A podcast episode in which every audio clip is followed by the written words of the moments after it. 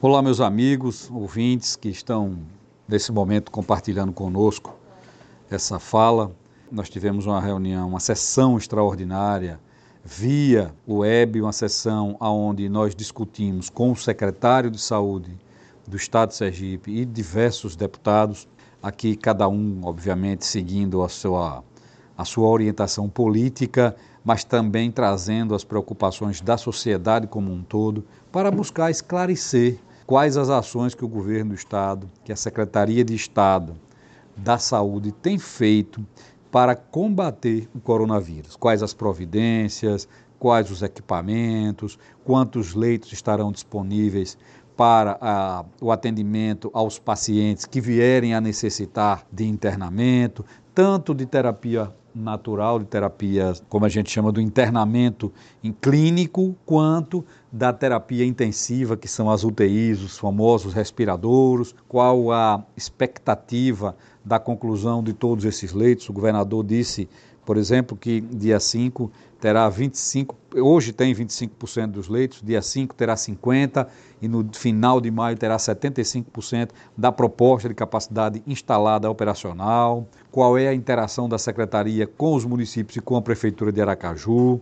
Como é que está a questão da testagem, da identificação? A gente viu que o número de casos em Sergipe cresceu bastante, mas isso também fruto da, da existência de de testes hoje o Estado de Sergipe dispõe, tanto porque adquiriu e porque recebeu, e do LACEN, que passou a ser, vamos dizer assim, turbinado, como a gente chama, né? Tinha uma capacidade de 200, hoje tem uma capacidade de quase 800 testes por dia, havendo necessidade e quadro clínico para isso, para testar as pessoas com o objetivo de ter um controle maior, de ser mais específico, de onde efetivamente está sendo necessário se construir essa testagem. Isso foi discutido.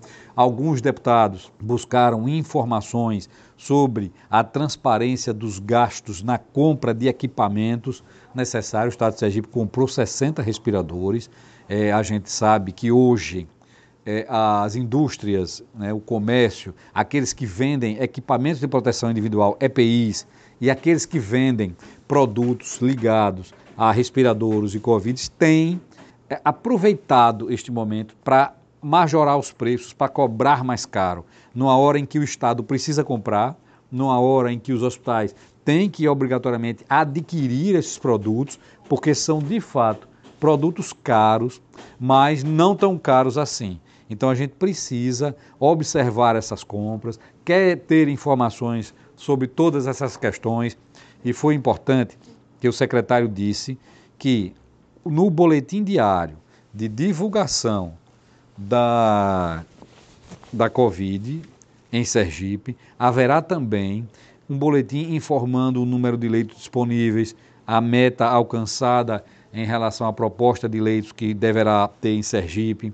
o custo da compra de todos esses equipamentos, buscando dar mais transparência, conhecimento aos órgãos de controle, mas principalmente à sociedade, porque os órgãos de controle já têm o seu mecanismo né, de, de, de acompanhar para e passo a aquisição desses equipamentos. Então, isso é importante e necessário, obviamente, para monitorar todos esses gastos, para monitorar todos esses custos que estão efetivamente sendo implementados agora.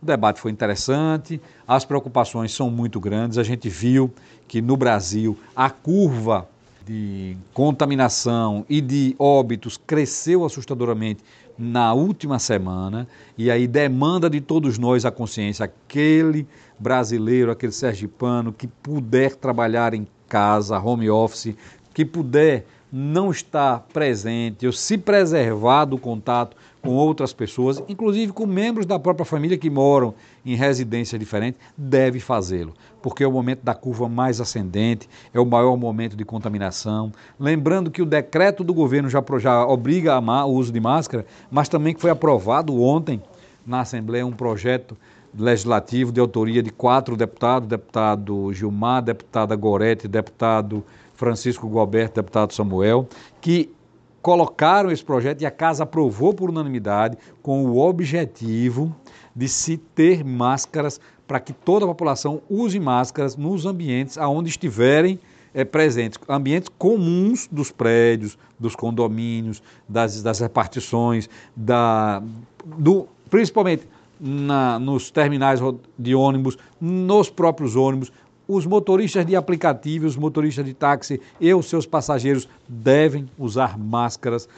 Ambientes abertos, precisa também usar máscara. Não imagine porque você está ao ar livre ao sol, você está imunizado, você não vai ser contaminado. Não é verdade.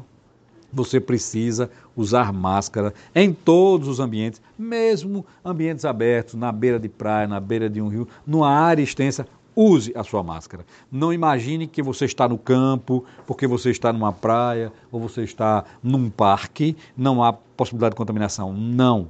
Precisa realmente o uso da máscara, é a proteção para si próprio, é a proteção para os seus entes queridos, para a sociedade como um todo. Então, é uma, uma demonstração fraterna de responsabilidade social e de cuidado com a saúde. Isso é o foco da semana, esse é o trabalho que a gente tem feito. Tivemos reuniões com outras pessoas, todas elas pautadas ou no distanciamento social, na distância necessária, no uso da máscara, do álcool gel e no respeito aos dois metros, ou via é, eletrônica, através, como, tá, como estão sendo as nossas sessões aqui nesta casa. Era essa, foi essa semana, era isso que eu queria comunicar a vocês de forma breve, e os outros assuntos a gente colocou disponível nas redes sociais para que vocês possam acompanhar. Obrigado, um abraço a todos.